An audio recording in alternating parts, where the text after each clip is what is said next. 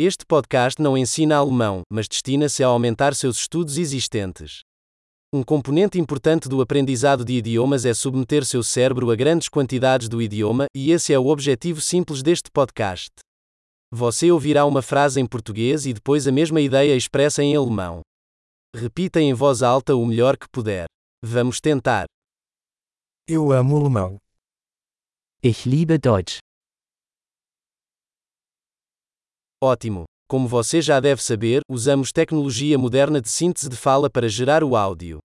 Isso possibilita o lançamento de novos episódios rapidamente e a exploração de mais tópicos, do prático ao filosófico e ao flerte.